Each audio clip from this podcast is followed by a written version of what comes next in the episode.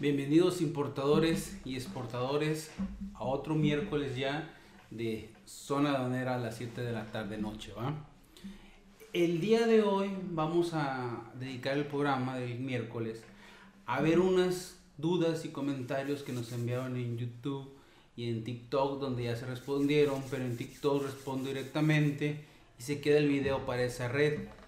Vamos a ampliar esa respuesta porque también es un video de un minuto. Voy a ampliar la respuesta que le di a algunos usuarios para que quede claro, ya que me están de repente repitiendo algunas cuestiones de dudas que al parecer no está quedando muy claro de mi parte y necesito ampliarlo, ¿va? Vamos a comenzar entonces. Aquí por ejemplo están viendo el TikTok y vamos a ver esta primer duda, por ejemplo. Esta primera duda dice, ¿de qué cantidad me recomiendas importar sin ser persona física? Quiero pensar que sin estar dado de alta como persona física, a lo que se refiere. Voy a empezar y solo tengo 10 mil pesos, quiero pensar también. O necesito un agente anal. Es Greg Silvestre de, TikTok, al cual le mandamos un saludo. Francamente, nosotros recomendamos empezar como persona física con actividad empresarial. Los invitamos a empezar, por ejemplo, como persona moral, darse alta de importadores, etc. Pero también entendemos que hay jóvenes emprendedores que todavía no tienen ni la mayoría de edad, que andan entre los 15, 16 años, y ya traen esas ganas de emprender o que ya son mayores de 18 años, pero todavía siendo mayores de 18 años van terminando la prepa, iniciando universidad, ya quieren poner un negocio, ya quieren empezar a emprender. Y sí es cierto, el e-commerce ahorita, etcétera, etcétera, es un buen recurso para hacerlo, ¿va? Por eso vamos a darle la recomendación a Greg Silvestre y a otras personas que solo traen 10 mil pesos, por ejemplo, para empezar cómo podrían hacerle, ¿va? Les recordamos que en este caso vamos a ver las opciones de la mensajería o paquetería, por ejemplo. Son 10 mil pesos lo que tiene Silvestre. Mira, una opción que te puedo dar a ti es que lo mandes vía postal y que sean paquetes menores a, 300 dólares, por ejemplo, que la factura valga menos de 300 dólares. Nada más que vía postal te van a llegar de 60 90 días. Es muy barato, la verdad. Vamos a irnos a la tabla. Esta tabla, por ejemplo, vía postal son 10 mil pesos. Estamos hablando que son aproximadamente con como 500 dólares por el tipo de cambio de 20 pesos, por ejemplo. Vamos a hablar que son 10 mil pesos, un tipo de cambio de 20 pesos, son 500 dólares, ¿va? Y yo te recomiendo que mandes la primera compra o tus compras, que la factura que envíe la persona sea menor de 300 dólares, ¿va? Y también recomiendo vía postal. Ojo, va a ser más lento para ti pero el costo del envío va a bajar por mucho a que si lo mandes por mensajería o paquetería. Créeme, va a ser más barato. Creo que para una primera importación que tarde 60, 90 días, pero que inviertas 100 dólares en lugar de invertirlo en el envío, lo inviertes en mercancía, creo que puede valer la pena ahí un poquito este el envío, ¿va? Pero bueno, en este caso, vía postal, paquetes menos de correos mexicanos, menos de 300 dólares, por favor. No te van a pedir agente banal, no va a ser con pedimento, no importa porque no quieres deducibles. Ojo, no envíes mercancía de difícil identificación, no envíes textiles, no envíes calzado, no envíes electrónicos, eléctricos o electrodomésticos no envíes insumos para la salud, eh, ya sea medicamentos o aparatos. Eh, de ahí en más, creo que generalizando, puedes revisar mis videos de, de, que sí puedes y que no puedes importar. Pagarías una tasa global, deja dinero, analiza eso. Supongamos que son 300 dólares al tipo de cambio de 20 pesos. son 6 mil pesos. De esos 6 mil pesos, si multiplicas por el 20%, son 1200. 1200 más los 6000 son 7200. Te quedan todavía para el flete para el flete aéreo, ya sea correo mexicano. El flete aéreo depende mucho volumen, pero si ya te quedan casi 2800 pesos, estás hablando que tienes unos 100, 150 dólares para el envío.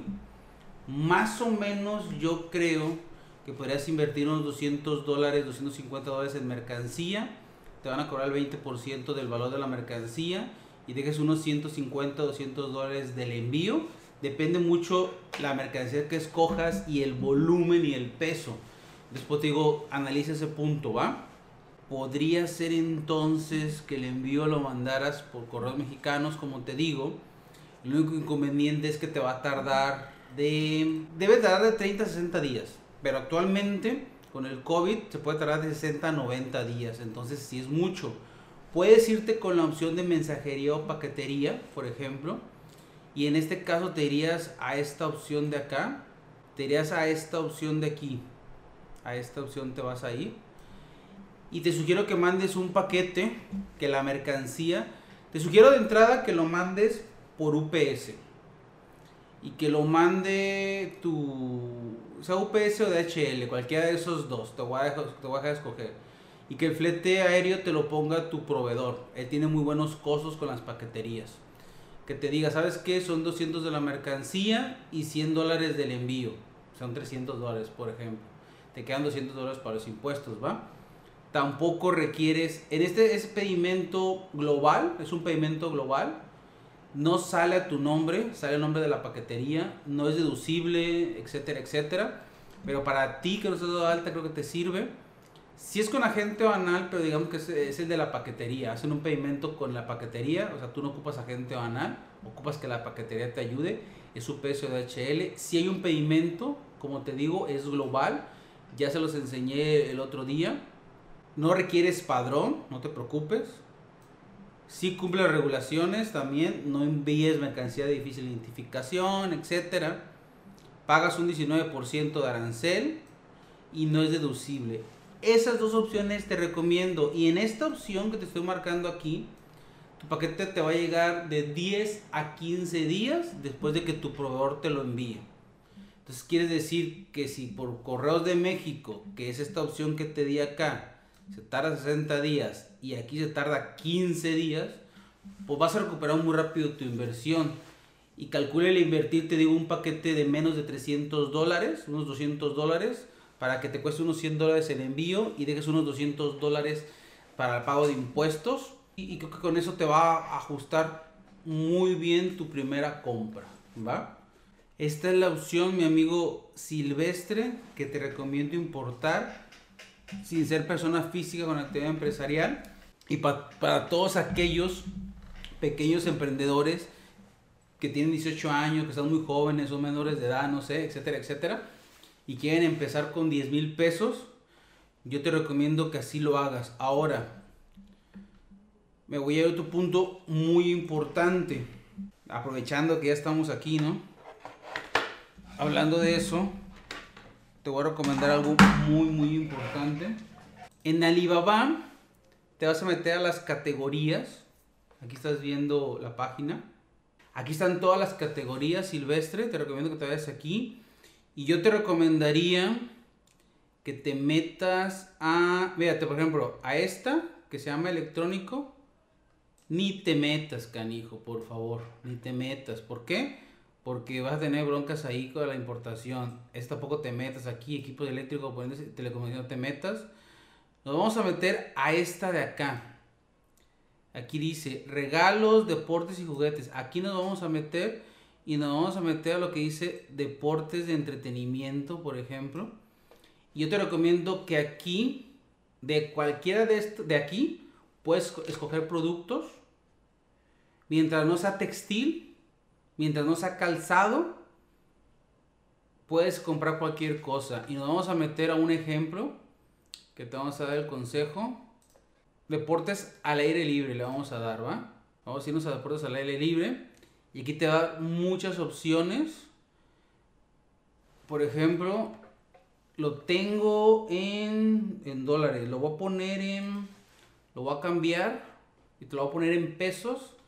Porque tú traes 10 mil pesos, ¿va? Vamos a ponerlo en pesos. Para que de una vez este... Cambiamos el idioma español y te da pesos ya. Le damos salvar y vamos a ver el costo en pesos, ¿va?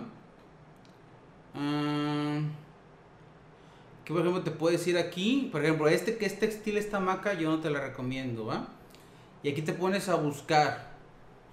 Aquí te pones a buscar productos, le estás viendo. Esos artículos de pesca, por ejemplo, yo sí te recomiendo que te los, que los compres. Esos artículos de pesca, yo sí recomiendo que los compres, perdóname. Pero esta, fíjate que esta no me gustó. Esta categoría no me gustó. Vamos a otra categoría, la verdad. Aquí vienen deportes. Vamos a fitness y culturismo. Creo que aquí vas a encontrar más. Deportes de equipo, camping, equipo de gimnasio, equipo de gimnasio también le voy a dar. Vamos a irnos con esos dos, ¿va? Por ejemplo, fitness y fisiculturismo. Aquí, por ejemplo, si te puedes dar cuenta, este es para box Busca mucho que las órdenes mínimas sean de una pieza, por ejemplo, para que tú puedas pedir, no sé, unas cinco piezas, por ejemplo, no sé. Porque, por ejemplo, este te vende 50 sets, son muchos. A menos que quieras ese producto comercializar, pues adelante. Puedes, aquí tienes dos opciones, Silvestre. Puedes agarrar varios productos, por ejemplo, o puedes agarrar mejor nada más un producto y que te envíen. Y tendrías que buscar un producto, digamos, por ejemplo, ¿va? Mi, mi, recomendación. Este equipo, que es un equipo de, para hacer ejercicio, como puedes ver aquí en el video. Ahorita con el COVID, por ejemplo, este, ese, este equipo es muy demandado, no puede salir de casa es un equipo que puede hacer varios ejercicios para pierna, para hombro, para pecho, eh, pues todo. Es multifuncional, la verdad. Sabiendo hacer las rutinas, lógico, ¿verdad? Mira, está, está haciendo abdomen el muchacho aquí. Y por ejemplo, este chavo te lo vende en 100 pesos, la, en 100 pesos, en 100 pesos la pieza. Te vende desde 2 a 49 set. Tú le puedes comprar, por ejemplo, a esta persona, ¿qué te gusta? Si le compras, tenemos como 6 mil pesos para comprar 5 mil pesos. Si los tiene en, en 100 pesos y le compras unos 25 sets, son 2.500 pesos de 25 sets que le puedes pedir a este. Le puedes pedir 50 sets y los, te pones a venderlos. Aquí abajo hay otros productos muy similares. Estas bandas, por ejemplo, también son muy buen negocio, cuestan 44 pesitos. Para eso que entrenan en casa, etcétera, etcétera. Creo que es un muy buen producto para que importes. Puedes Aquí ya es de que el producto que tú quieras comprar o que tú quieras, por ejemplo, mira, este también es una muy buena opción. Esta es muy buena opción digo, son mis recomendaciones. Esta es muy buena opción también. Esas son mis recomendaciones. Al final, si tú no quieres artículos de deporte, pues importa otra cosa. Yo, ¿por qué lo sugiero? Porque la mayoría no tienen permisos, no tienen regulaciones, no tienen restricciones. Nada más cuida mucho que no tengan marcas registradas, ¿va? Aquí, por ejemplo, este, este, este, este producto es bueno, solo hay que buscar un proveedor que venda menos piezas porque estos venden de 300 unidades. Ya no te conviene mucho, la verdad. Se me hacen muchas unidades a menos que quieras este, ese producto. Por ejemplo, este producto que son una llantita para abdomen, te pide de 1.29, 73 pesos, por ejemplo, también. Puede ser unos 25 de este. Eh, este son 76 pesos, te vende compra mínima desde dos piezas. Puedes traer 25 piezas de este, por ejemplo. Aquí, por ejemplo, vamos a ponerle aquí 25 piezas, ¿eh? Le ponemos 25 piezas. Y es lo que te digo, mira, de 25 piezas, de 25 piezas, por ejemplo, este, te salen 1915. aquí te dice el costo, te lo estoy resaltando aquí arriba de mí. Aquí en rojo, por ejemplo, te estoy poniendo 25 piezas te salen en 1915 pesos más el envío DDP, que quiere decir que te va a llegar hasta tu puerta de tu casa. Vamos a ver aquí algo. En DDP le pones aquí y dice, se incluyen los derechos de aduana y los impuestos de importación. En teoría no te deben de cobrar nada. Plazo de entrega 7 días, tiempo de envío de 18 a 23 días, ¿va? Aquí, por ejemplo, de 25 piezas de este producto, estarías gastándote 3, 4, 5, como 6 mil pesos en vía aérea con ese tipo de envío. Sería cuestión de revisar otros, otros envíos de repente. Pero aquí, aquí ya tienes 25 productos que tú puedes revender, no sé. No creo que quieras vender silvestre en Mercado Libre ni en Amazon y ni te recomiendo porque te van a quitar como el 36% por no tener RFC. Yo ahí sí no te lo recomiendo que vendas. Si quieres venderlo adelante, pero te van a dejar el 36. Yo en este caso te sugiero que lo vendas entre tus amigos de la escuela, entre tus familiares, entre tus vecinos de la cuadra, te vayas a un tianguis, te vayas por la calle a venderlos. Este producto, por ejemplo, lo puedes vender este, hasta en 200 pesos y es muy probable que lo puedas vender. Ojo, yo solo estoy sugiriendo algunos productos. Para mí, traes poco capital, son productos muy seguros que no ocupas agente banal, que no ocupas asesoría tanta, cuerdas de brincar, por ejemplo, aquí hay muy varias opciones. Todos estos productos, la mayoría, esto no sé cómo se llaman, para la mano, no sé cómo se llama la verdad, se me fue el nombre Aquí va a haber muy buenos productos que tú para empezar en esta categoría, en esta categoría de fitness, yo te recomiendo que te eches un clavado en la categoría de, como te dije, fitness, te metas en fitness, algunos de golf, no tienes problema, algunos de deportes de aire libre, equipo de gimnasia, esos son algunos este, categorías que te puedes meter y estoy seguro que no vas a tener ningún problema para importarlo. Paquetes menores a 300 dólares, acuérdate. Con pedimento global, con paqueterías como UPS o DHL, si lo quieres rápido, si no te urge, mándalo por correos de México. Y con esto no vas a ocupar agente anal, porque lo que yo entendí, no estás dado alta en Hacienda y no lo vendas en Mercado Libre no lo vendas en Amazon porque te van a, en la pura venta te van a quitar el 36% de la venta. Como es poco producto, yo te recomiendo que lo vendas, este, como te digo, entre tus amigos de la cuadra, en algún parque que veas que hacen ejercicio, vayas y los ofrezcas, Silvestre, ¿va? Espero que esta respuesta te sirva. Lo vamos a dejar en nuestras redes sociales, en YouTube, en Facebook y en TikTok, pues ya respondimos brevemente. Pero lo demás lo puedes ver aquí, porque como puedes ver, sí nos tardamos mucho en una respuesta, ¿va? Vámonos entonces ahora con otra pregunta de Ali Arik. Dice, pero si la ropa la vendo en un mercado informal, que no me solicite factura, entonces no me sirve nada importar de manera formal, o cómo lo ves. Aquí Ali, a la cual mandamos saludos en TikTok, me pide mi criterio Dice, ¿por qué? ¿por qué? Porque nosotros promovemos que se formalicen como personas físicas o como personas moral, que se den el perdón de importadores, que, que empiecen a hacer sus importaciones con agente banal o con pedimento, por ejemplo, estamos diciendo. Y aquí dice ella, pero si la ropa la vendo en un mercado informal que no me solicite factura, entonces no me sirve de nada importar de manera formal. Sí, sí, cierto, de nada te sirve pero créeme que en algún punto que vayas creciendo, si quisieras vender en Mercado Libre y en Amazon, ya no te conviene eso, porque Mercado Libre y Amazon te va a quitar el 36% de la venta. Si no vendes en esas plataformas, yo te digo, estás bien. Si tienes una tienda en físico, un local ya en físico, una plaza donde pagas renta, donde pagas esto, donde pagas el otro, por ejemplo, a lo mejor ya ahí si vas a tener que ocupar, darte de alta y hacer deducibles todos esos gastos. Pero si no te en un lugar físico, en una plaza, no te preocupes, la verdad. Voy a hacerlo informal. ¿Por qué? Porque simplemente tú lo vendes a tus familiares, Si estás estudiando, lo vendes a tus compañeros de la escuela. Si estás este, trabajando en un, en un lugar, en una oficina, se lo vendes a, a, a tus compañeros de trabajo. Se lo vendes a, a, la gente donde vas al CrossFit, al gimnasio, por ejemplo. Se lo vendes a, algún, en algún parque, en algún tiangue, en un mercado informal. Sí, sí es correcto, no será necesario.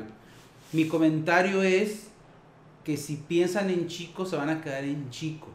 Yo los invito al éxito y que piensen en grande, en formalizarse.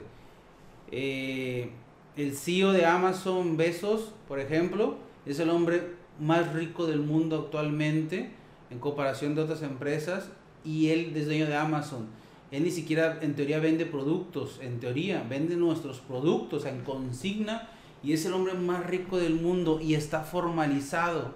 ¿Qué quiere decir eso? Ya pasamos los tiempos de aquí en México, en la Ciudad de México, por ejemplo, en Tepito, o en la ciudad de Guadalajara, por ejemplo, que era Medrano, San Juan de Dios.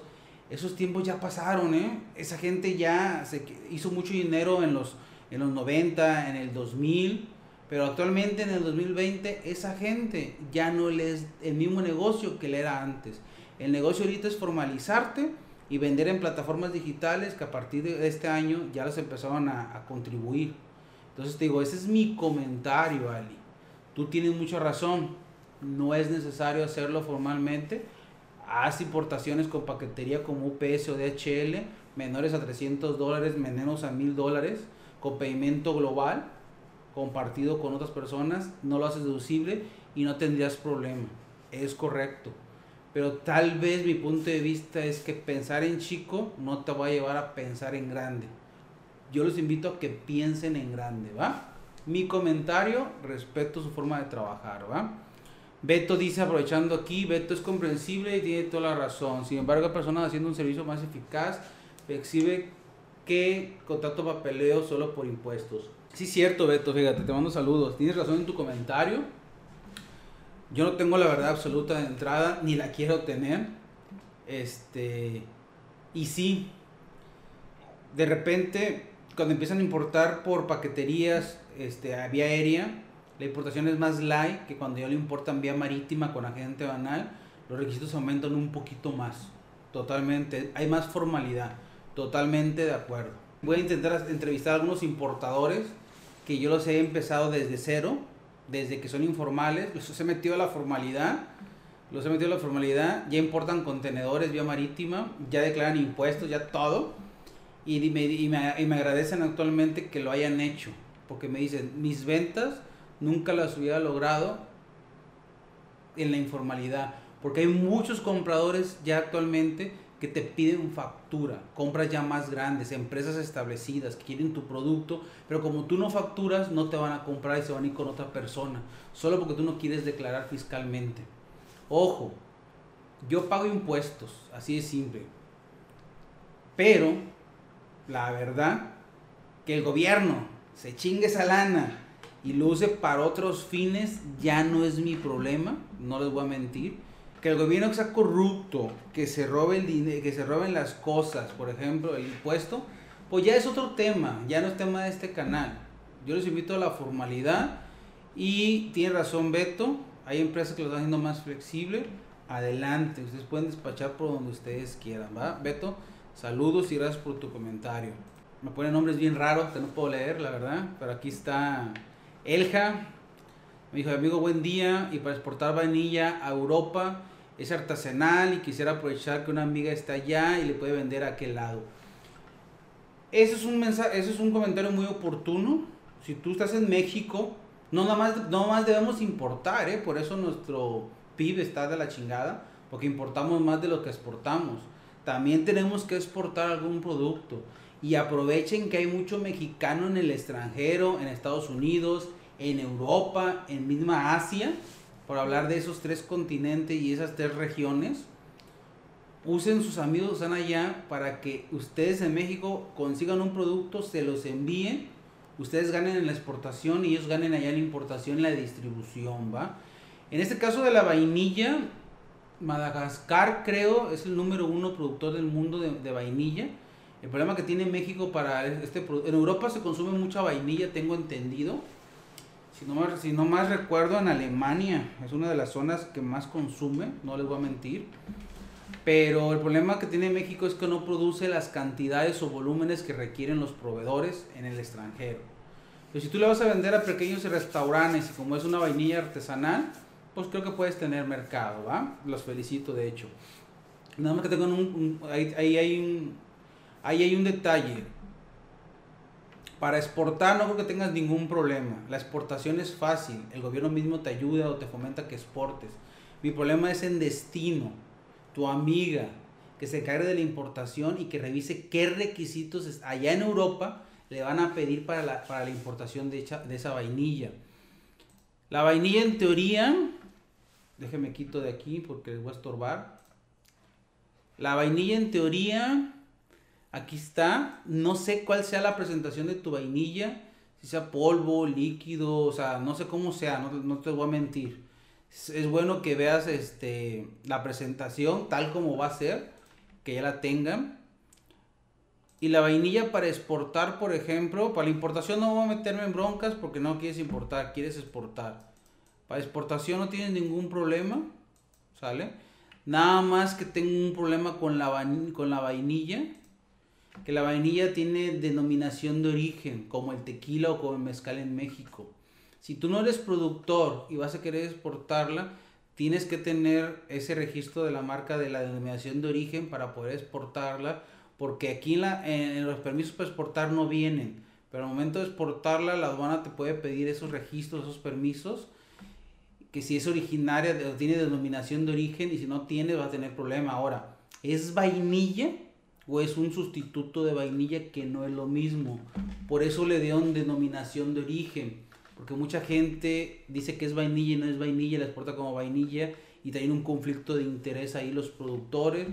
Mucho productor se queja de que ellos producen y llega un intermediario o alguien, alguien que quiere comercializarla y es el que gana más. O sea, traen una bronca ahí muy, muy cabrón. Tengan mucho cuidado con eso. La vainilla estoy casi seguro, estoy casi seguro que la vainilla le van a, van a pedir allá en, Europa, en destino, algún permiso de sanitario que tú tienes que tramitar aquí, que lo enviaste libre de plaga, ya sea en Zagarpa, Senacica, no estoy muy seguro. ¿Quién te debe decir que ocupa allá? Ella ella debe de tener, tú aquí me tienes a mí como Salvador García, tu asesor de México para el extranjero, pero allá en Europa ella debe tener otro asesor, otro Salvador García en Europa, que le diga qué requisitos requiere para importarla y que le diga, si vas a traer vainilla, vas a pagar este impuesto y ojo, como va a Europa, puede tener tratado de libre comercio, vas a ocupar un certificado de origen, pero allá en, allá en Europa le debe decir a alguien, vas a pagar este impuesto requieres estos permisos y para sacar esos permisos tienes que ir para allá a sacarlos y allá vas y ya te dicen, sí, sí te doy el permiso, pero si me das un certificado de fitosanitario de libre plaga de México. Entonces tú aquí lo tramitas, ojo, no te lo piden para exportar, te lo pide tu importador allá para poder importarla. Mi buen Elja, entonces revisen mucho ese punto.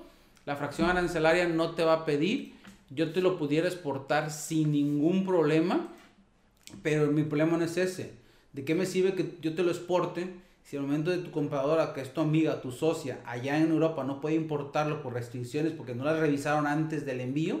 Me vas a reñar a mí. Y me vas a decir, Salvador, ¿por qué no me dijiste? Entonces ya te estoy diciendo, revise tu amiga en Europa qué restricciones y qué permiso requiere de tu parte para poder enviarlo. Eso es un punto muy, muy importante, ¿va? Elja.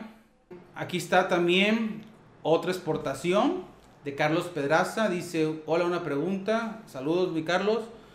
Para exportar mezcal artesanal, yo no lo produzco. Ahí también es lo mismo. Este, ahí es lo mismo también. Para exportar, hay que ver a quién se lo vas a vender en el extranjero, a dónde lo vas a exportar. La fracción arancelaria, por ejemplo, del mezcal, Aquí viene llamada 2208-9005, mezcal.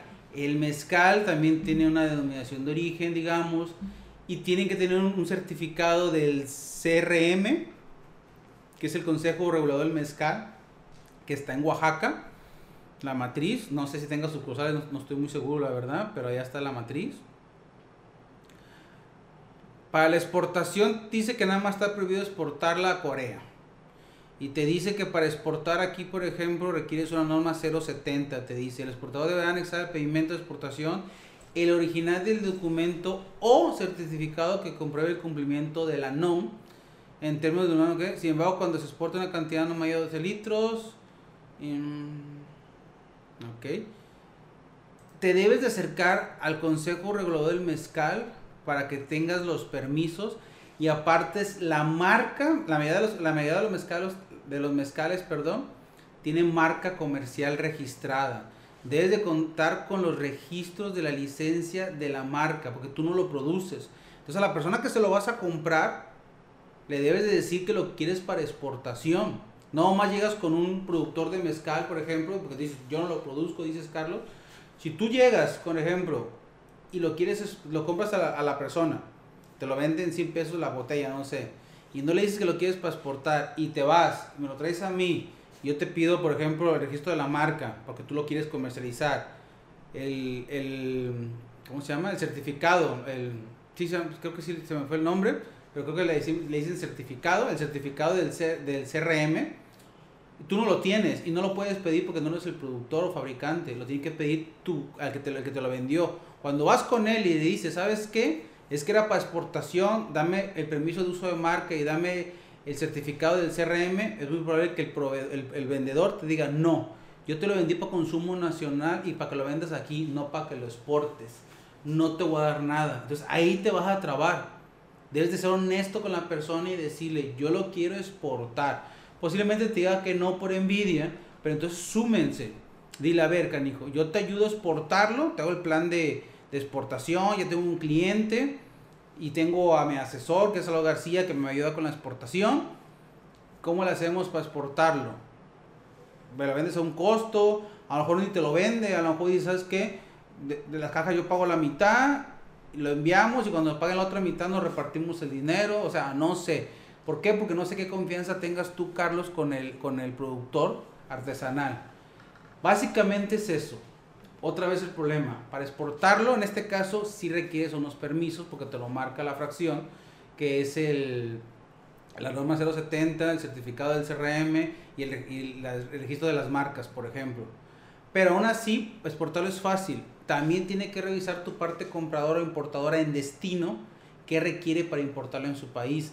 El tequila y el mezcal, por ejemplo, no entran en todos los países, tienen restricciones de importación. Entonces revisen allá si se puede importar. Nada me sirve que yo cumpla aquí con los permisos, los portemos en un contenedor y llegando a destino que no pueden importarlo, de nada les va a servir eso. ¿Va, va Carlos? Chequen ese punto. Voy a contestar de una vez aquí también al buen... Aquí MGC me mandó un mensaje que, que, que, está bueno, ahorita lo voy a contestar también. Le voy a contestar a grupo, no sé cómo se pronuncia. Yusa, le voy a decir grupo Yusa, ¿va? No sé si se pronuncia así o no. Dice, saludos, dice una, pregunta, para importar vitaminas, proteína y suplementos de Estados Unidos o USA, ¿cómo comienzo? ¿Tú haces ese tipo de servicios? Sí, sí los apoyamos en, el seguimiento, depende del servicio que tú necesites, nosotros vemos si te podemos apoyar nosotros, o te recomendamos con un tercero que, que sepamos que le hayan al al proceso que nos falta a nosotros y complementamos y trabajamos todos en equipo, ¿va? Pero, ¿qué, qué, qué, cómo comienzas? ¿Persona física o persona moral? Date de alta. Yo recomiendo que seas persona moral, ¿va? Así de simple.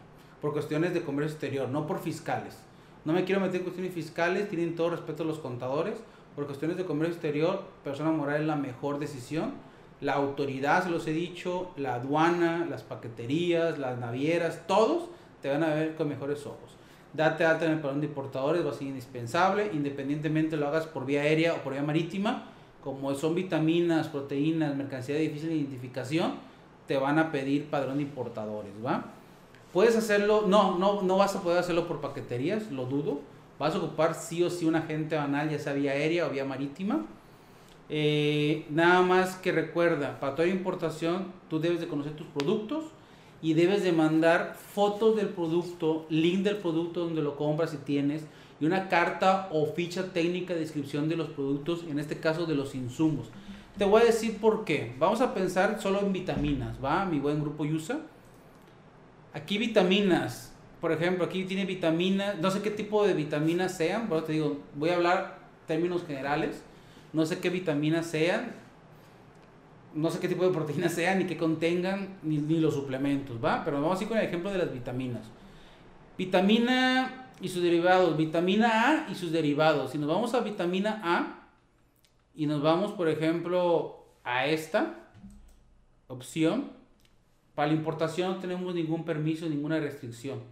Puede pagar IEP si tiene ciertas sustancias. De ahí también de, tengo que saber qué sustancias trae, porque está sujeto al impuesto especial sobre producción y servicios, pero no sé la tabla de contenido, pero son impuestos nada más. No te hay permisos, ¿va? No hay mucho problema. Si me meto a la vitamina B2, por ejemplo, que si tú quieres importar vitaminas debes saber más de este producto que yo mismo, ¿va? Entonces vitamina B2, nos metemos aquí, no tiene permiso la importación, por ejemplo, la vitamina B2. Nos metemos a la demás vitamina B2, no tiene permiso, por ejemplo. Dices tú, pues puedo importar vitaminas, no hay restricciones. No a la vitamina C. No a la vitamina C, ácido ascórbico y sus sales. Le damos clic y, por ejemplo, esta fracción arancelaria para este tipo de vitamina C a la importación, requieres un, en permisos, requieres un COFEPRIS. Y, te, le estoy tapando la pantalla. Qué burro soy, perdónenme. Pero bueno, esa es la parte importante, discúlpeme. Esa parte importante. Aquí, esta vitamina C sí requiere de permiso COFEPRIS. Es por eso te dice, únicamente cuando se destine a régimen aduanero de importación definitiva, que es muy, probable que lo vas a importar definitivamente, para el diagnóstico, tratamiento, prevención o rehabilitación de enfermedades en humanos. Entonces, si tu producto es para ese tipo, es muy probable que tus vitaminas requieran COFEPRIS. Algunas vitaminas, algunas proteínas, algunos suplementos alimenticios, depende, la, depende del contenido del producto, se le determina su correcta clasificación arancelaria que eso lo va a hacer tu agente banal o la paquetería o mensajería, porque a mí UPS me está atendiendo ahorita y sí me está asignando unas fracciones arancelarias, ¿eh? Se los digo, se los digo acá en confianza. Entonces tu agente banal, tu paquetería o mensajería está obligado a darte tu fracción arancelaria. Y en este caso, este tipo de productos puedes requerir permisos. Y son de salud, ahorita están muy lentos, la verdad, no les voy a mentir. Están muy, muy lentos pero no son imposibles de lograr, podrán intentarlo. Esa es respuesta a Grupo Yusa, espero que les sea de utilidad, ¿va? Vamos con el comentario de Fabián Castillo. Dice, ¿conoce algún mayorista de lentes de sol? La verdad le quedé mal, le mandé un mensaje, le dije que no tenía nadie, no tenía nadie en la cabeza. Me contactó en TikTok. Este, le dije a la comunidad, importadores, exportadores, en este caso importadores, alguien que sea mayorista de lentes de sol, Aquí está un comprador, contáctenlo, ¿va? Vámonos con el mensaje de Orlando Canela. Eh, dice, hablando del tema, quiero importar balanzas, importación digital. Capacidad menor de 30 kilogramos. Con mi marca, ¿se puede? Sí, sí se puede, Orlando. Pero hablando de balanzas, por ejemplo, requieres, requieres cumplir con una norma. ¿Cómo les puedo decir? ¿Qué necesitas? tener la fracción arancelaria. En este caso, para balanzas, por el tipo de balanza que me dice él, pueden ir en el 8423. Déjenme quito otra vez porque ya les voy a estorbar aquí, perdónenme. Ir en el 8423. Aquí van los aparatos e instrumentos de pesar, incluidas las básculas y balanzas para comprobar o contar piezas fabricadas. Te dice que excepto las balanzas de un peso inferior igual a 5 centímetros CG, no recuerdo la traducción, lo, que significa, son centigramos creo. Pesas para toda clase de básculas, ¿va? Aquí irían las para pesar personas, incluidos los pesadebés, balanzas domésticas. No eran de este tipo las que él quería. Aquí están las básculas y balanzas de pesado continuo sobre transportador. No son las que él traía tampoco. Aquí son básculas y balanzas para pesada constante, las de descarga peso, sacos, no, era la que él tenía. La que él quiere son, las, son, son los demás aparatos y instrumentos de pesar con capacidad inferior o igual a 30 kilogramos. Él dice con capacidad menor a 30 kilogramos, entonces aquí irían ese tipo de balanzas. ¿Y qué requieren estas balanzas? Por ejemplo, aquí están con capacidad inferior o igual a 30 kilogramos, eh, excepto las eléctricas, ¿va? En la 01, ¿qué requiere? Por ejemplo, la norma 010, perdónenme, la norma 010 que le estoy nombrando, por ejemplo. Por eso es muy importante que tenga la fracción arancelaria antes de importar algo. De funcionamiento eléctrico menor a 30 kilogramos, mismo caso, requiere la norma 10 SECOFI. Le soy muy honesto, le soy muy, muy honesto. Me pidió apoyo para esa norma, no le he confirmado, la verdad pero no le voy a poder apoyar. Hay un problema con las certificadoras. Voy a hablar, voy a hablar a, ¿cómo se dice? Voy a hablar en voz alta, ¿va? No me hagan caso, estoy loco. Dicen ahorita una historia de terror que hay una empresa que está haciendo presión con los organismos certificadores. No me crean, es una historia que me contaron ahí. Iba pasando por una cantina, me metí, me la contaron. Que están negando. Si yo quiero meter una, una consulta para esa norma o un permiso para esa norma con mis balanzas, me lo van a negar. Porque hay una empresa, y creo, no me crean a mí, que es Amazon, la que está trabando esos permisos, no sé por qué. Al parecer Amazon trae el producto ahorita de las balanzas y no quiere que nadie más lo está haciendo un, como un monopolio. Y voy lo mismo, estoy hablando en voz alta. En una borrachera iba pasando y escuché que dijeron esa historia. Entonces yo no me voy a aventar a apoyarlo a tramitar esta norma porque es muy probable que me la nieguen. Entonces no tiene caso. Prefiero que él vaya y lo haga él directamente y descubra que no va a poder, se lo van a negar. Pero se lo van a negar no porque no cumpla, se lo van a negar porque te digo, ahí hay un enjuague medio sucio. Que te digo, así es nuestro bendito México. No me voy a meter en broncas, es más. Pero en este caso, lo importante de este video es que las balanzas requieren una norma 010 que puedes tramitarlas tú directamente a ver cómo te va. Pero no, se, no importen cosas, ya les dije, electrónicas, electrodomésticos, eh, eléctricas o de medición de peso, de volumen, de agua, de líquidos, porque esas están reguladas. para requerir una norma para ver si, si, están, si están dando su función bien. Entonces, revisen su fracción arancelaria primero con su agente banal con su asesor o con la mensajería de paquetería si es que les da el servicio. Ya les dije, UPS actualmente lo está ofreciendo. Sí, lo ofrece a importadores serios, lógico. Si le estás pidiendo 5 o 6 fracciones y nunca importas nada, pues no, no va a pasar. Ok, ya contestamos este mensajito. Vámonos con el otro. A Juan Pablo, Salvador, amigo, saludos Juan Pablo. Una duda rápida. Quiero importar un producto ya maquilado con mi marca. El producto es hecho en China. ¿Cómo registro el producto aquí? Ok, este, Juan Pablo. Está fácil, ¿va? Está muy fácil. Te vas a ir a, a Limpi, perdón. A Limpi México. Y aquí vas a revisar. Aquí vas a revisar, por ejemplo. Hay que activar tu cuenta PASE para tramitar tu marca. La tramitas muy fácil y luego empiezas a tramitar tu marca, ahí te dice todo. Eso no te va a ayudar, vas a decir, no, no te ayuda de, ni madre mi mensaje, la verdad. Pero en mi canal de YouTube que estás viendo ahorita, hay listas de reproducción. Si te vas a listas de reproducción y te vas a la lista de reproducción de trámites, aquí tenemos, por ejemplo, déjeme marcártelo para que no se te pierda. Registra tu marca Marcanet, tu cuenta pase, registra tu marca, registra tu marca. Tenemos 1, 2, 3, 4, tenemos 5 videos aquí. Estos 5 videos de cómo registrar tu marca en el INPI. Hay que revisar primero si la marca está registrada previamente por alguien más. Si no está registrada y no es similar a otra, puedes intentar registrarla.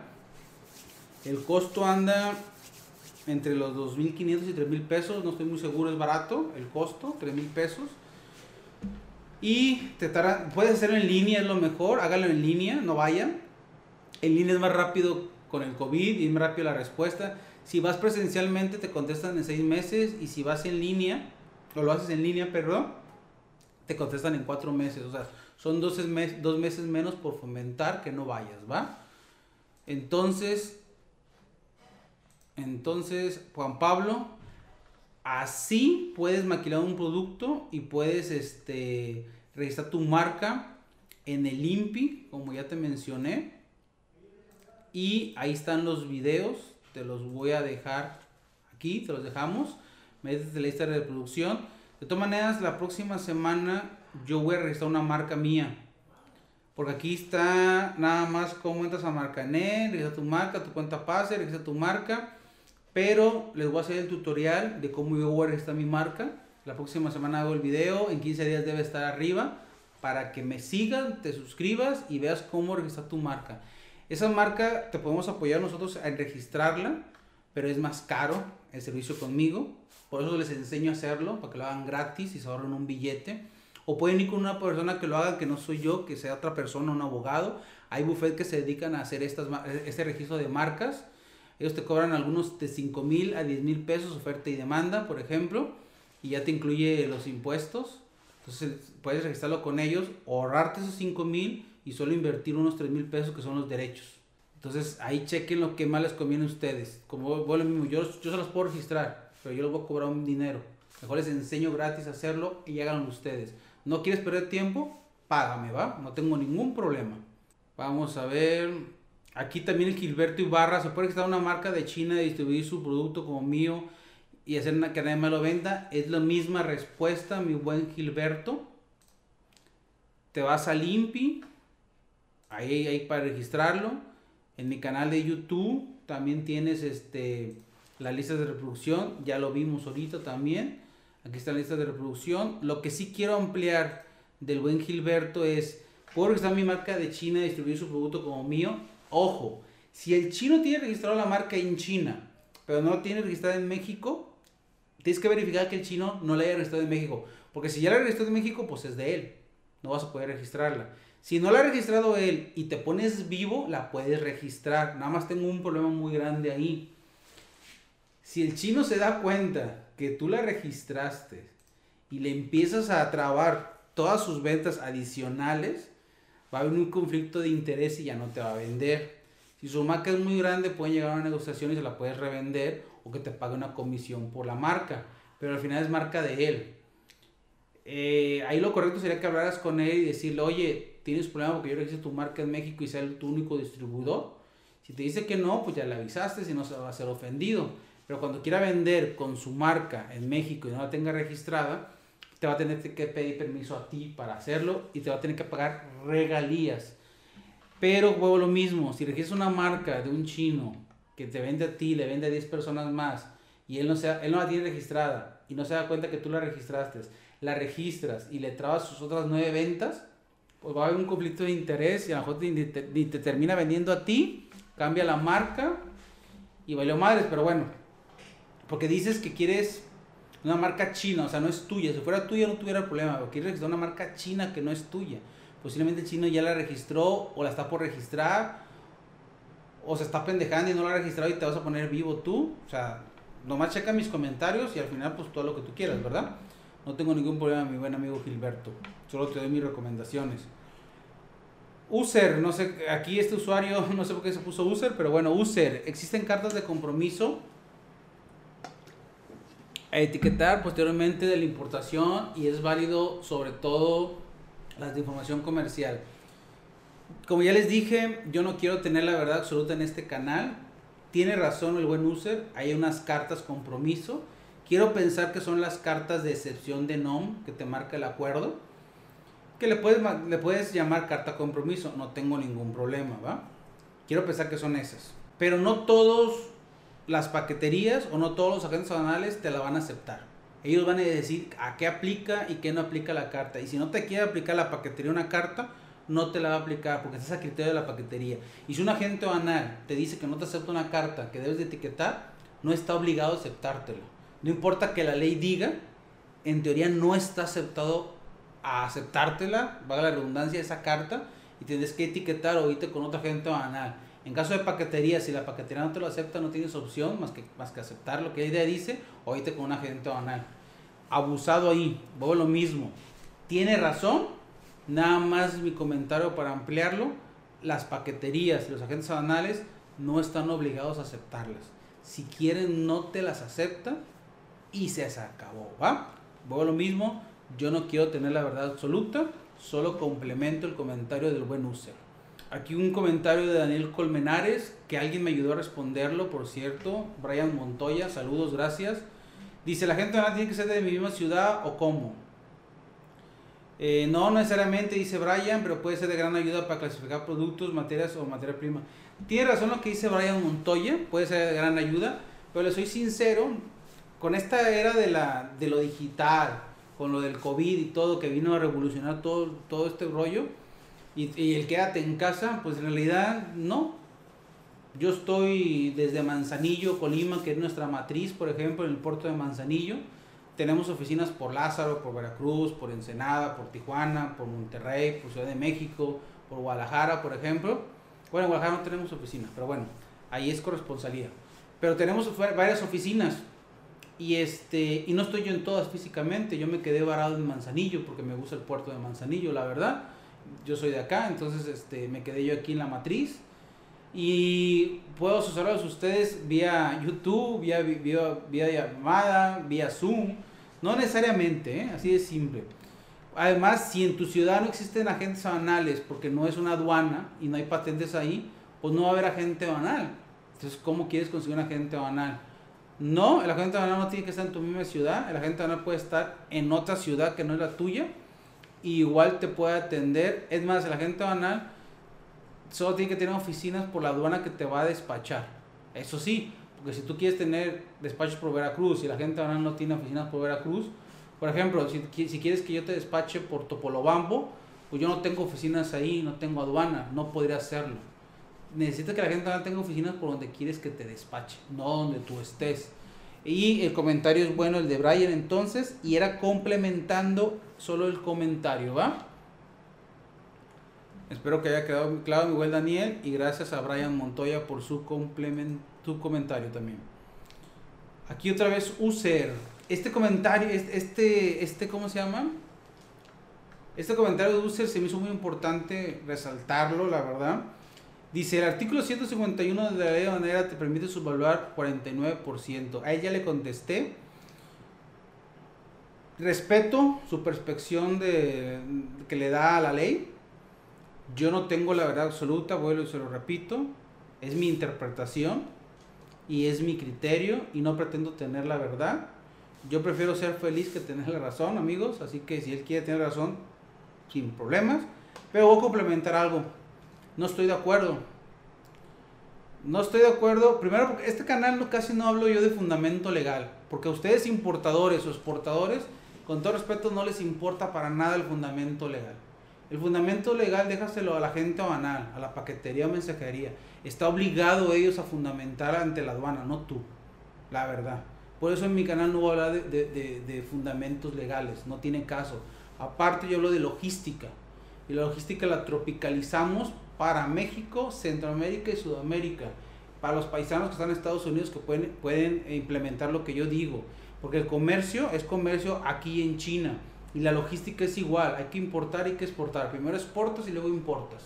Así de simple. Hay que cumplir con permisos, con trámites, con impuestos, hay que ir con una, con una autoridad, etcétera, etcétera. O sea, eso es logística. Por eso no hablo de fundamento legal. Pero ¿por qué es más importante el comentario de mi parte? Porque dice, siendo segundo de la te permite subvaluar 49%. No, no te está permitiendo, ¿va? No te lo permite subvaluar.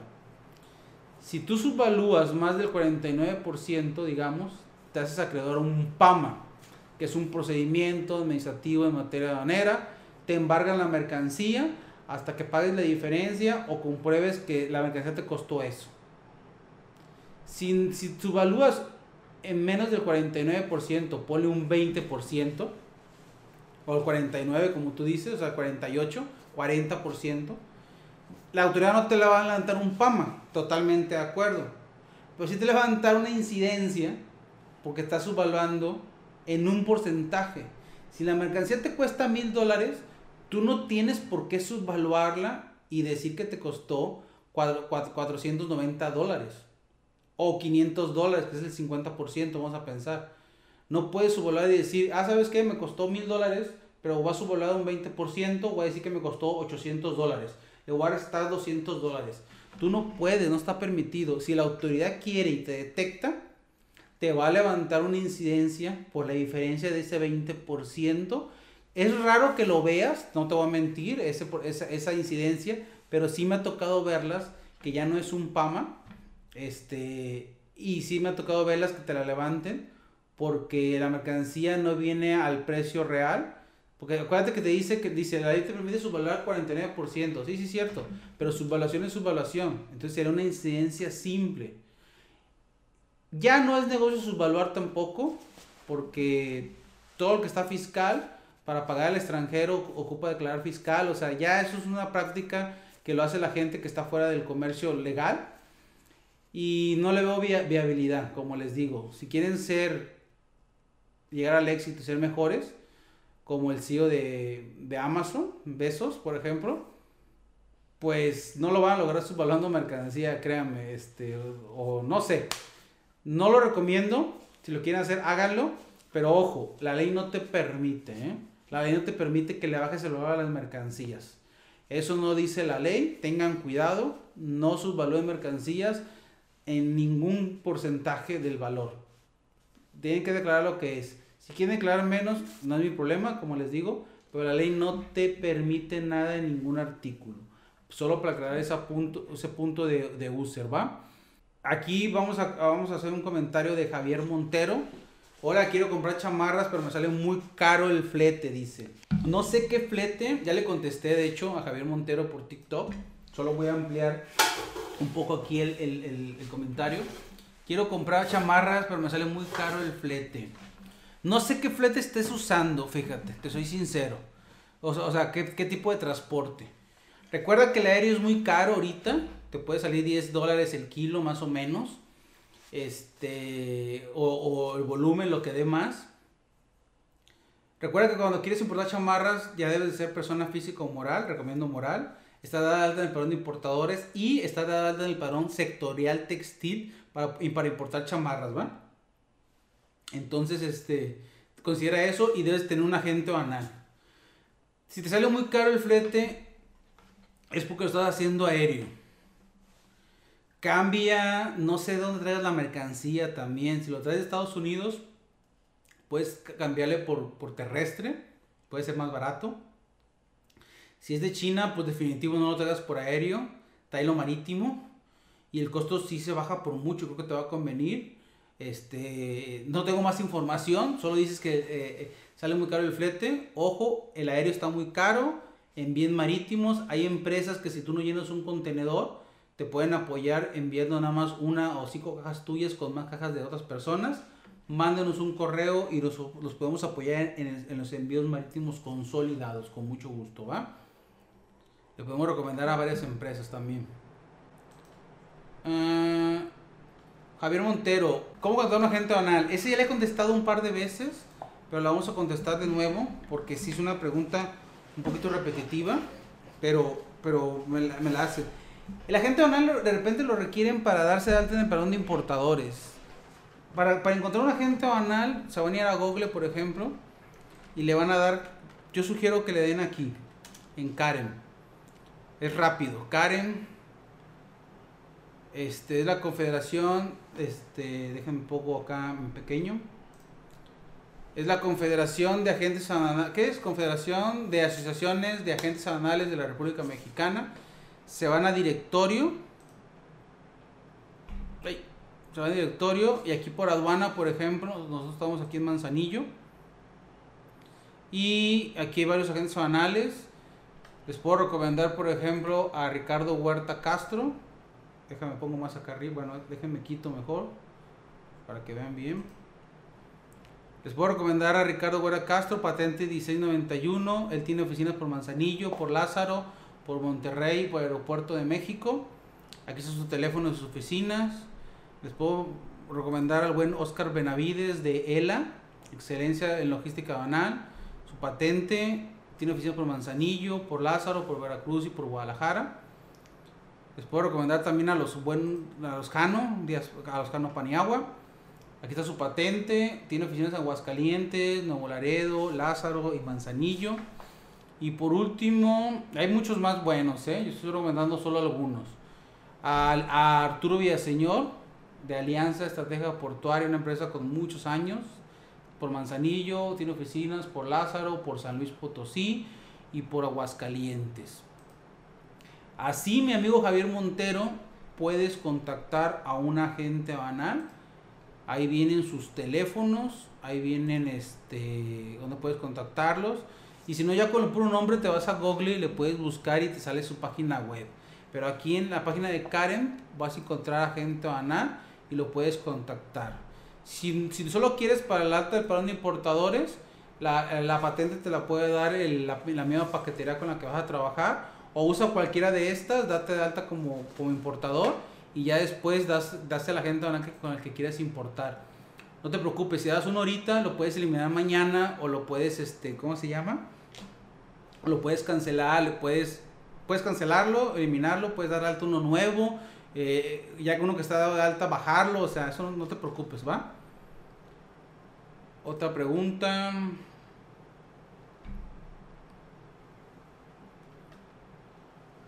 Cesaro, de, los videos que hacemos, dice Cesaro, no importes nada, se la aventó bien buena.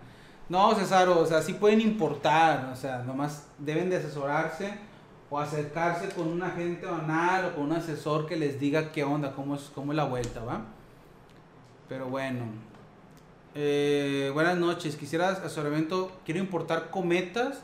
Recuerden que lo primero es la fracción arancelaria de su producto eh, los cometas deben de ir a la 95, yo creo, en algunas de estas fracciones. Y hay que ver, este, no sé la verdad cómo sea el producto. Yo creo que iría aquí, fíjense, déjenme quito para acá otra vez. Yo creo que iría aquí, en esta, y estoy casi seguro que va a ir en la última, para no perder mucho tiempo. Ahorita la vamos a mandar a las demás.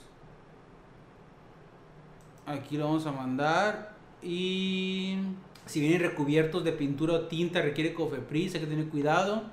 Si trae baterías con tensión superior a 24 volts, la NOM 001 y etiquetado normal, por ejemplo. Pero tienes que revisar la fracción arancelaria antes de traer el producto y para que tu agente banal te determine la fracción arancelaria, requieres de fotos del producto y descripción y cosas técnicas del producto para que hagan un buen trabajo tu agente banal, ¿va? Pero dices, no sé que aquí se encarga de, darme el costo por envío. De hecho, hace rato asesoramos a un, a un, a un grupo de importadores que vamos a subir su video la próxima semana, yo creo. Que hablamos de eso. ¿Quién se encarga de darme el costo por envío? Ojo, tu proveedor en el extranjero, vamos a pensar que China, te da el costo de la mercancía y él te puede incluir el costo del envío si se lo pides. Si no se lo pides y no lo negociaron en el Incoter, es el término de compraventa internacional, pues no te lo va a incluir, solo te incluye el costo de la mercancía.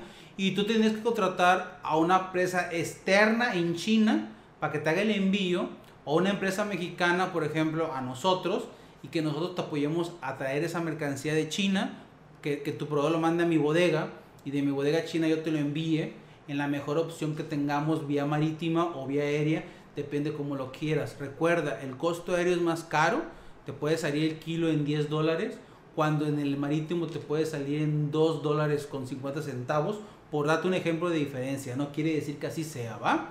Entonces depende quién te da el costo de envío, simple, a quien se lo contrates.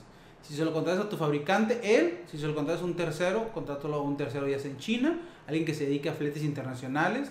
Hay gente que se dedica a fletes internacionales solo marítimos, hay gente que se dedica solo a aéreos, entonces, y hay gente que se dedica a ambos. Dependiendo con quién lo contrates, es el costo. Yo recomiendo mucho que te lo cotice tu fabricante. Puede tener muy, muy buenos costos porque envía mercancía tuya y de más proveedores o de, de más clientes al mundo, ¿va? Es verdad que ya, que ya, ah, esta, esta pregunta de Diego Franco, le mando saludos. Fue muy buena pregunta, la verdad. Me puso a, me puso a revisar, de hecho me puso a revisar algo, pero dice, saludos Diego, Es verdad que ya es ilegal importar vapes, vapers, vaporizadores desechables a México o se puede con agente anal menos de 150 dólares. Esa mercancía no tiene restricciones, esa mercancía está prohibida, ¿va? Ya no se puede. Salió una circular este año. Aquí, ah, fíjense que pensé que había sido la misma persona y no. A Diego Franco le contesté y Milor me contestó solo echarle todos los vapes. Mm. Le contesto que son todos, ¿eh? Le contesto, este, este TikTok es del mismo. No, no, es del mismo persona, es del mismo asunto, perdónenme. Los vapers o, vaporizadores en un inicio se clasificaban aquí, en el 85, 43, 70, 99. En un inicio. Pero aquí dice por eso les digo que su, agente banal les debe dar su fracción arancelaria.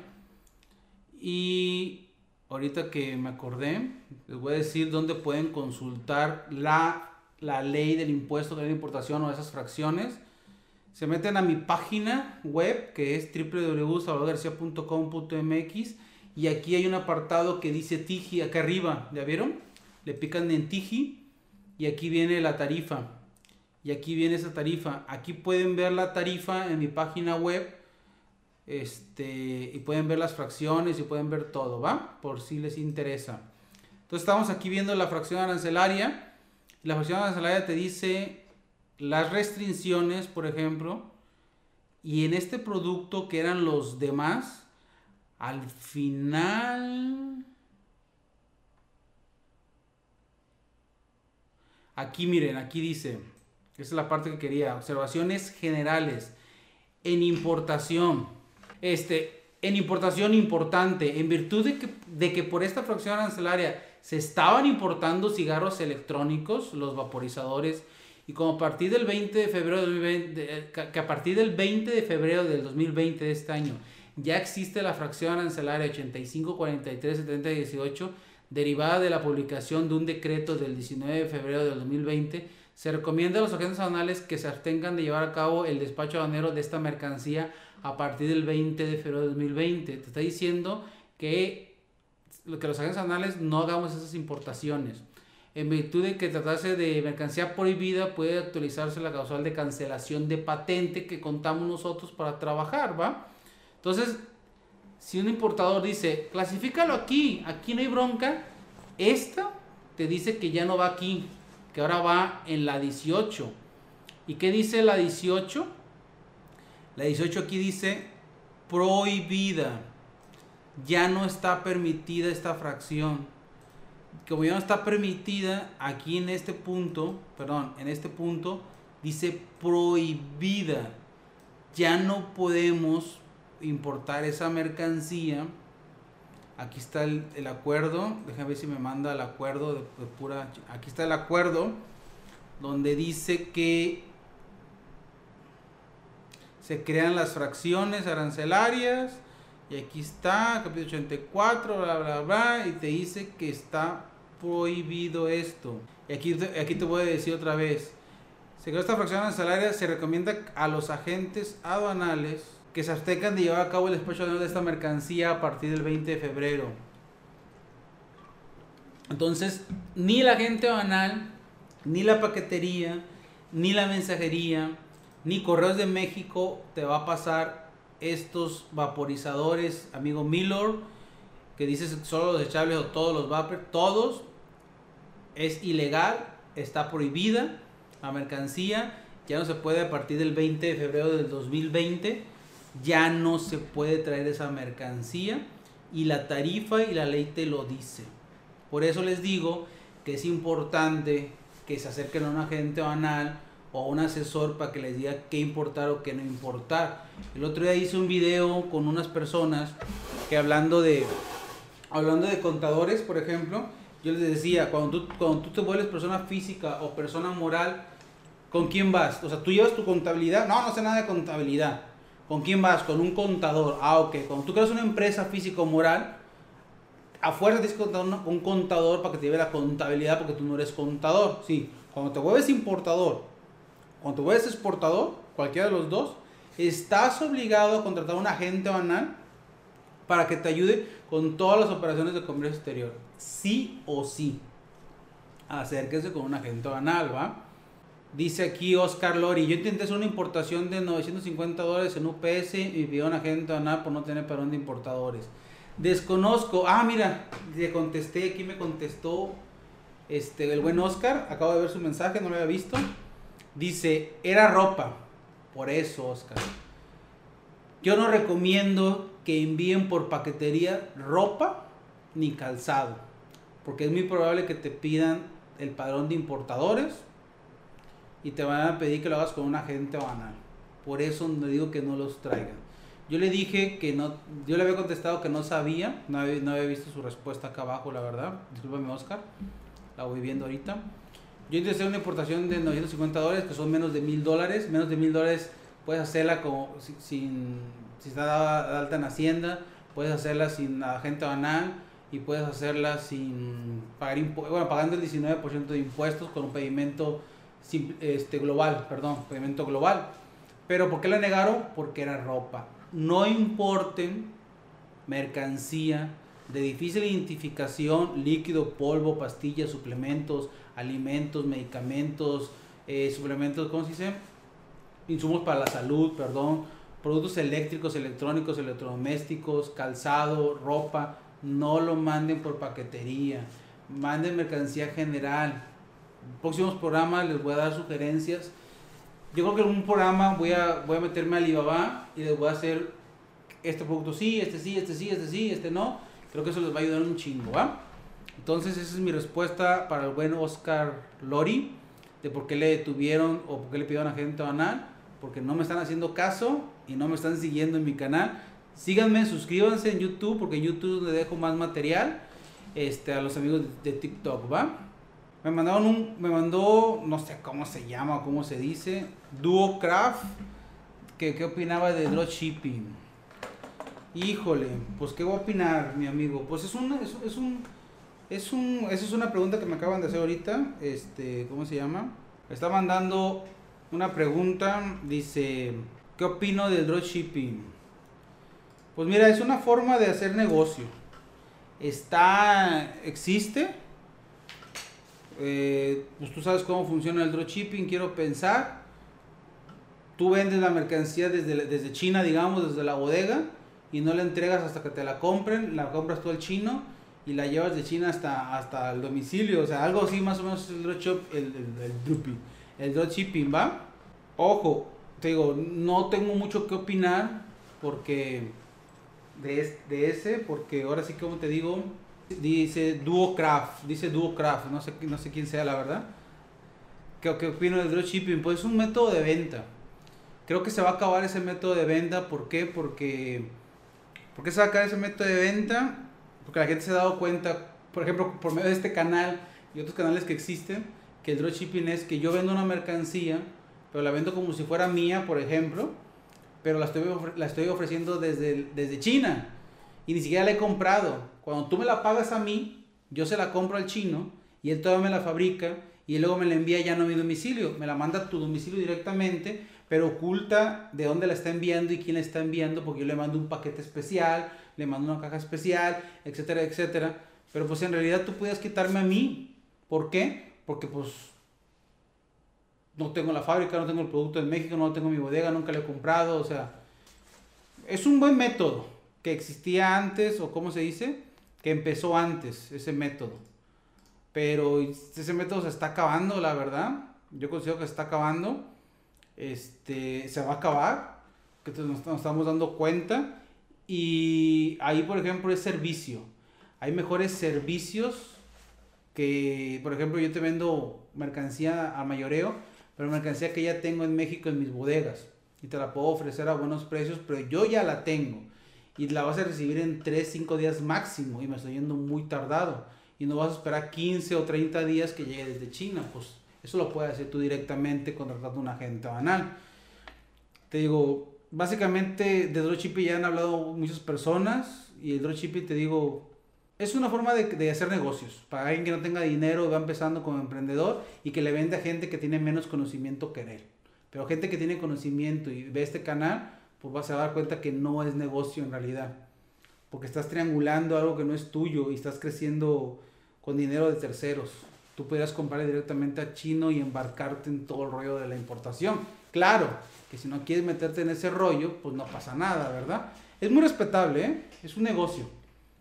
Siempre, como dicen por ahí, hay, un roto para un descosido. Aquí es oferta y demanda. Si a ti, un cliente, un vendedor que hace dropshipping, te es negocio, comprarle a él, aunque sepas que está haciendo dropshipping, pues no hay ningún problema mientras sea negocio para los dos. Posiblemente esa persona que hace dropshipping le compra grandes cantidades al fabricante que si tú le compras directamente no te daría el precio que le da a él. Como él le compra directamente al fabricante, no sé, mil contenedores al año, le da un precio de contenedor de 10 mil dólares cada contenedor. Si tú vas a comprárselo directamente al, y, él te lo vende a ti en 15 mil dólares, por ejemplo, pero si tú vas directamente y le ganas 5 mil dólares, si tú vas directamente con el fabricante y le compras un contenedor al año, posiblemente te le den 20 mil dólares. O sea, más caro que lo que le tiene la persona que hace dropshipping. 5 mil dólares. Entonces te sigue conveniendo comprárselo al que hace el dropshipping porque tiene grandes volúmenes de compra. Entonces ahí te digo, es oferta-demanda. No creo que esté mal. No creo que esté mal. Creo que todos tenemos una forma de vivir. Y si esa es la forma de vivir de las personas, yo veo más viable el dropshipping que, que, la, que, que las importaciones informales, por ejemplo. Que también son una forma de vivir y también si lo quieres hacer, adelante, háganlo, ¿va? Mi buen DuoCraft. Vamos a ver unas preguntas que tengo. Aquí, por ejemplo, Nedu, no sé qué, chis nombres que se ponen bien raros, cabrón. No puedo leerlos, este, se pasan, ¿eh? Bueno, este comentario, me lo acaban de hacer ahorita hace tres horas. Los relojes se pueden importar. Vamos a ver qué fracción arancelaria tienen los relojes. Ojo, para determinar la correcta fracción arancelaria, les recuerdo, acérquense con un asesor, con la gente banal, con la paquetería, pero, pero requieren mandarme fotos, o perdón, requieren mandar fotos, requieren mandar una carta o ficha técnica del producto. Por ejemplo, aquí en el capítulo 91 dice aparatos de relojería de sus partes. Hay relojes pulsera, no sé si sean de ese tipo, con cajas de metal precioso, aquí no. Vamos a pensar que van aquí en el 9102, 9102, perdón. Relojes pulsera con indicador mecánico solamente. Vamos a irnos a esta fracción. Está exento, no requiere. Ah. Los relojes son, son los relojes se consideran. Ojo, los relojes hay que tener mucho cuidado. Si lo van a mandar por mensajería o paquetería como UPS o DHL, revisen que sí maneje relojes su paquetería porque estos productos son de la Ley Federal para la Protección e Identificación de Operaciones con Recursos de Procedencia Ilícita o la Ley de Lavado de Dinero o, de Antilavado de Dinero que, que, salió hace años. Y no, todas las, no todos los paqueterías lo manejan, todos los productos. Y ojo, no todos los agentes banales hacen ese tipo de operaciones. ¿eh? Tienen que revisar que su agente banal pueda hacerlo. De ahí más, no tengo problemas con los relojes. Nada más con los relojes, mi buen Nedu, revisa que tu paquetería te lo vaya a hacer por el tipo de reloj. Y hay que ver qué tipo de reloj es, que si sea un reloj. Todo lo determina la fracción arancelaria, ¿va? Así que si puedes importar relojes, yo lo haría como persona moral, yo lo haría dada de por importadores y yo lo haría consultando con mi paquetero de mensajería o con mi agente banal que la fracción arancelaria que determinamos entre importador este, y agente banal sea la correcta y si te va a querer despachar mercancía de la ley de, lavado de dinero, ¿va? Aquí el buen Osvaldo, aprovechando, Osvaldo Ruiz me dice, oh, ¿qué tal? He visto varios videos tuyos, gracias, sobre clasificación, pero tengo una duda, no sé si puede ayudarme en la clasificación de gas, gas freón. Tengo la fracción, fracción 29033999. Yo le contesté a Osvaldo hace rato, porque lo vi prudente. Le dije que para determinar la correcta clasificación arancelaria, se requiere fotos, fichas técnicas de contenido, fichas de, descripción, o sea, para determinar la clasificación arancelaria. De lo contrario, doy comentarios generales y no estoy seguro. Le dije que sí, que podría ir, que podría ir ahí, pero que si es un despacho anal, que se la confirme su agente anal, le contesté que si es un proyecto de escuela no le va la necesidad y que puede ir ahí. Me dice que quiere el fundamento legal, quiero pensar que es una tarea o un proyecto de escuela. Lamentablemente, como no tengo bien la descripción del producto, información, pues no puedo dar un fundamento legal, la verdad. Adicional, con todo respeto, pues no hacemos tareas, les voy a ser sincero, les ayudamos un poquito, les damos una orientación, pero no, no, no está mal hacer la tarea. En este caso está mal para mí hacer la tarea a ustedes y está mal que su, pues, su profesor no les enseñe, ¿va? Ese es otro show. Entonces le mandamos saludos. Eh, otro comentario de YouTube. Dice Kratos, disculpa, si quiero importar unas figuras juguetes, pero me la detuvieron en la aduana por tener apariencia humana. Y si, lo, y si lo marco como abandono, ¿se puede recuperar? No, Kratos, te contesté de hecho, que si lo mandas en abandono no lo puedes recuperar, se pierden completamente. Cabe mencionar que no son productos para comercializar, son por uso personal. Se me ha cerrado que la le, le, contesté, no me cuadra tu comentario, quién te contactó, qué te dijo exactamente, qué valor dólares, cuántas piezas, qué tipo de figura humana son, porque no me cuadra. Si la mandas en abandono ya las perdiste, para que lo sepan. Y Kratos me contestó, eh, la paquetería es FedEx. Yo no recomiendo FedEx para trabajar, la recomiendo como última opción. Yo recomiendo UPS, le recomiendo primero, luego le recomiendo DHL como segunda opción, si no pueden la primera, y FedEx como la última.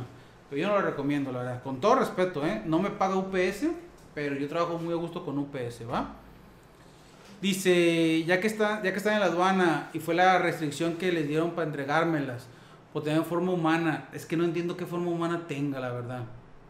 Lo que dice, son cinco figuras de programa de televisión. Puede tener problemas de marca, fíjense, pero no estoy, seguro. Dice, no son más de 30 dólares, pero ya con, con comentario que si, se marcan o no se pierden, fue la solución a mi duda. Yo le contesté la duda, no sé qué quiere hacer el muchacho. Aquí lo que podemos rescatar de este video es que si lo mandan abandono se pierde su mercancía, así se pierde, ¿va? Para que lo sepan. Este muchacho que me preguntó, ya le contesté de hecho brevemente. Me dice maestro, ojo, les agradezco mucho, pero no soy maestro, no creo merecer ese título, ni me interesa ser maestro, ¿va? Mis respetos para los maestros. Yo soy su asesor en comercio exterior, Salvador García simplemente. No me digan licenciado, no me digan maestro, no me digan profesor dígame Salvador García. Mucha gente luego me contacta y me dice Chava. Prefiero que me digan Chava a que me digan profesor. La verdad, para mí los títulos están de más. Todos somos iguales aquí. No hay nadie más ni nadie menos. Así de simple, ¿va? Para que les quede claro. Y no sé, pero no me gusta que me digan maestro. Este, hay muy buenos maestros, pero no me gusta que me digan maestros. Siento que me están diciendo que no sé, canijos. Tenía una duda acerca de la clasificación que una maestra nos encargó, nos pidió semen humano, sin embargo solo le he dado, he dado con semen animal y esperma de ballena en capítulos que están dedicados únicamente a animales. No sé si realmente puede considerarse semen humano junto con animal, es en la partida 05 de adelante. Como les digo, no hago tareas, pero este muchacho como que sí investigó, ya empezó a investigar, me dio comentarios, me dio una posible partida por eso le contesté la verdad, porque ya hizo, ya hizo, ya le empezó a leer el canijo. También he buscado las notas de todo tipo, al menos que no haya leído bien, pero no he encontrado nada. O sea, me gustó su comentario, la verdad, lo felicito al buen Eric. Le digo, Eric, saludos. Primer punto, no soy maestro, simplemente Salvador, gracias por el comentario. Segundo punto, le di la fracción sugerida 30012099. Tercer punto, qué maestra tan ocurrente. No sé quién se le ocurre preguntar por el semen. Este.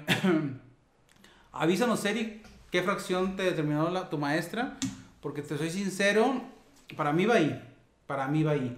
Las mercancías se pueden clasificar en más de una fracción arancelaria dependiendo del criterio del clasificador. Hemos tenido importaciones de productos por aduanas, por ejemplo, mismo producto, a veces mismo importador, a veces no, pero mismo producto y por la aduana de Manzanillo le damos una fracción por la aduana de Lázaro le damos otra, por la de Veracruz le damos otra, al mismo producto. Y por las tres aduanas sale sin problema, con verde o reconocimiento aduanero que le toca revisión, y aceptan la fracción del mismo producto en tres fracciones diferentes por diferentes aduanas. Es más, he pasado el mismo producto por la misma aduana con diferente fracción y no me han dicho nada. Entonces, el, el, criterio de clasificación arancelaria, aunque mucho vista, me va a decir que estoy pendejo y se los acepto, no pasa nada. Pero así es la clasificación arancelaria. Por eso les digo que tu agente banal te determine tu fracción arancelaria y te la vale en el sentido de que te va a despachar con esa, ¿va? Vámonos con otro. Este mes, fíjense que hice un video el otro día, no lo hemos subido, estoy casi seguro.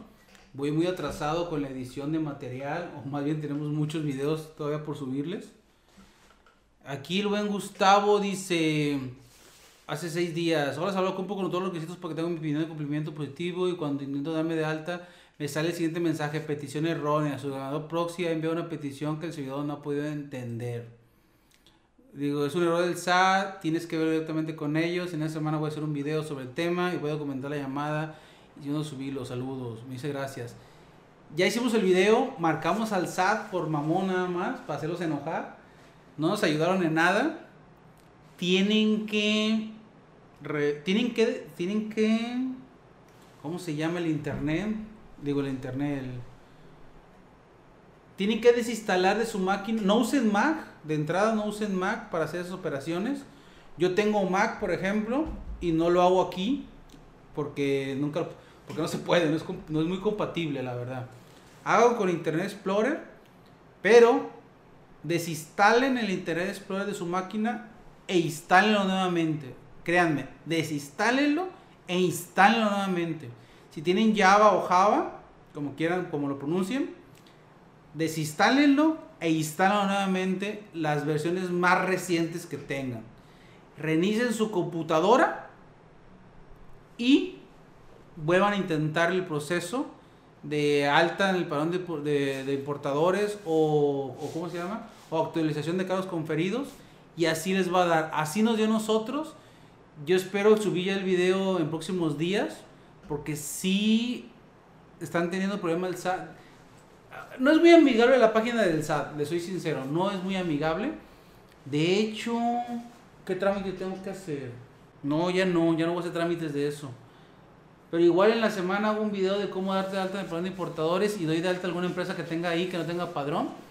Nada más para que tengan el ejercicio práctico. O si alguien se quiere dar de alta el padrón de importadores y no puede, pídanme apoyo y les vamos a dar de alta su padrón de importadores gratis para que vean cómo se hace y de, ahí hacemos el video. Si alguien me puede apoyar, yo les hago el trámite gratis, si ustedes me dejan grabar el proceso y lo subimos. Lógico, no vamos a, no vamos a mostrar contraseña ni nada. Y ustedes han visto mis videos. Yo a veces enseño información de más que no importa, no pasa nada, créanme, ¿va? Este es el último mensaje que vamos a leer ya. Porque ya me extendí. ¿Cuánto tiempo llevamos? Ya vamos para dos pinches horas contestando sus mensajes. Ya lo hice muy pensado. Ok. Creo que ya le había contestado este. Ah, no le había contestado. Ah, ya me acordé por qué. Pilo García. No se lo contesté a Pilo García rápido porque me mandó correo al canijo enseguida y se lo contesté por correo. Qué buen video, bro. Me sirvió bastante. Gracias, Pilo.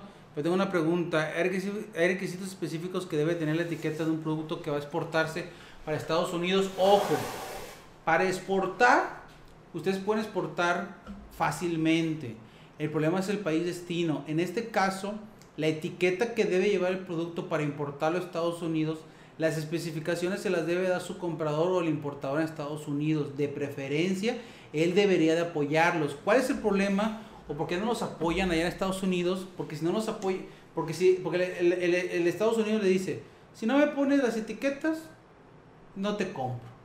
O sea, son culeros, la verdad. Son culeros. ¿Qué pasa en China? Cuando un mexicano compre China, el mexicano le manda la etiqueta al chino y le dice, pégasela, cabrón. Y se la pegan y nos la mandan. Porque yo quiero importarle y yo le compro a él. Pero aquí el americano, como yo quiero venderle, se ponen sus moños los ojetes en Estados Unidos y no te dice nada y es tu pedo, investigalo pinche mexicano, pinche frijolero te dicen. Y como, y como nosotros estamos pendejos y nos cerramos a que nada más le podamos vender a Estados Unidos, pues tenemos que estar luchando por la etiqueta. Ojo, su mercado o su canasta no nada más es Estados Unidos, ¿eh? Ya dejen de venderle a Estados Unidos. Está Europa, pueden exportar a mismo a Asia, está Centroamérica, está Sudamérica. No pongan todos los huevos en la canasta de Estados Unidos.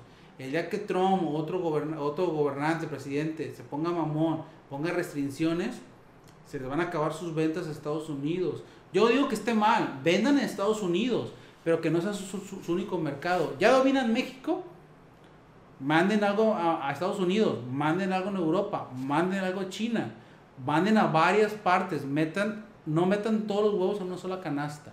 mi punto de vista, ¿va? Y sí, si se requiere una etiqueta, esa etiqueta, te digo, el requisito te, lo, debería, te lo debería dar el importador y él te debe decir cómo qué debe la etiqueta. Depende mucho del producto. Si el producto es, por ejemplo, alimento o suplementos, eh, la etiqueta te lo pide, por ejemplo, la FDA y ya es más laboriosa y ya es un tema muy canijo de, de asesoría, no es simple, requiere saber el contenido del producto. En este caso, ellos, ellos, me, ellos, me, ellos querían una etiqueta, déjenme les digo, que tengo los datos de su producto. Ellos querían mandar, ay cabrón, ¿cómo le llamaron? Ellos querían mandar como una cuerda, nada más. Ellos, ellos querían mandar una cuerda. Sí, una cuerda. era una cuerda de material. ¿Qué era? Era polietileno, la mercancía, el producto. Se les hizo una, se les hizo una etiqueta, de hecho, les mandé una etiqueta general donde ponía el nombre del producto, la cantidad, peso, nombre del importador en Estados Unidos, su domicilio, país de origen que es México y el contenido de la mercancía, cosas que yo no tenía. Le dije que lo pusieran todo en inglés y en las unidades de medida americana. Pero, como les digo, cada producto exportar, los requisitos te lo debe dar tu comprador. ¿Qué requisitos piden para importarlo en el país si tú vas a exportar, va? Creo que ese es el último comentario que vamos a responder el día de hoy. Déjenme ver si nos mandaron más comentarios por acá. Entonces sería el último comentario. Recuerden amigos, todos los miércoles vamos a estar haciendo el programa en vivo pueden conectarse, mandarme sus dudas, mandarme sus comentarios. Eh, posiblemente el próximo miércoles voy a contestar comentarios y dudas o me meta mejor a un poquito a Alibaba y decirles qué productos pueden ser negocio y qué productos... Voy a hacer dos programas. Uno, que, qué productos pueden ser negocio y un segundo programa, qué productos no importen. Decirles esto no traigas, esto no traigas, esto no traigas ¿Por qué? Porque todos ustedes están importando y empezando con mensajerías o paqueterías que es poco volumen, pero que ponen restricciones en ciertos artículos. Yo les voy a decir lo que no traigan para que no tengan problemas, ¿va? Recuerden, somos logística, nos vemos todos los miércoles a las 7 y no olviden de mi video, lo voy a dejar con un video todas las semanas de lunes a viernes. Nosotros por regular les contestamos sus mensajes de lunes a viernes. Sábado y domingo ni subimos videos ni contestamos redes sociales porque creemos que hay que trabajar de lunes a viernes y de sábado y domingo les vamos para descansar nosotros y ustedes. Tómense dos días a la semana para que se despejen de su vida rutinaria, la verdad, mi consejo. Pero tenemos cinco, de 5 a 10 asesorías eh, totalmente gratis para asesorarlos en su proyecto de importación o exportación. Solo son de 5, máximo 10, no me paso de 10 asesorías semanales que regalamos sin costo, ¿va? Les voy a dejar al final de este, de ahorita el, el video de cuáles son las bases del concurso. Recuerden, somos logística.